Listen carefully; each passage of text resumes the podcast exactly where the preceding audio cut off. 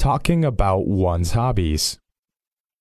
What do you normally do during your spare time, Joan? Let me see. I don't have a lot of spare time, but if I do, I like to go to the movies, sing in karaoke, or read some books. What about you? I do many different things when I have the time.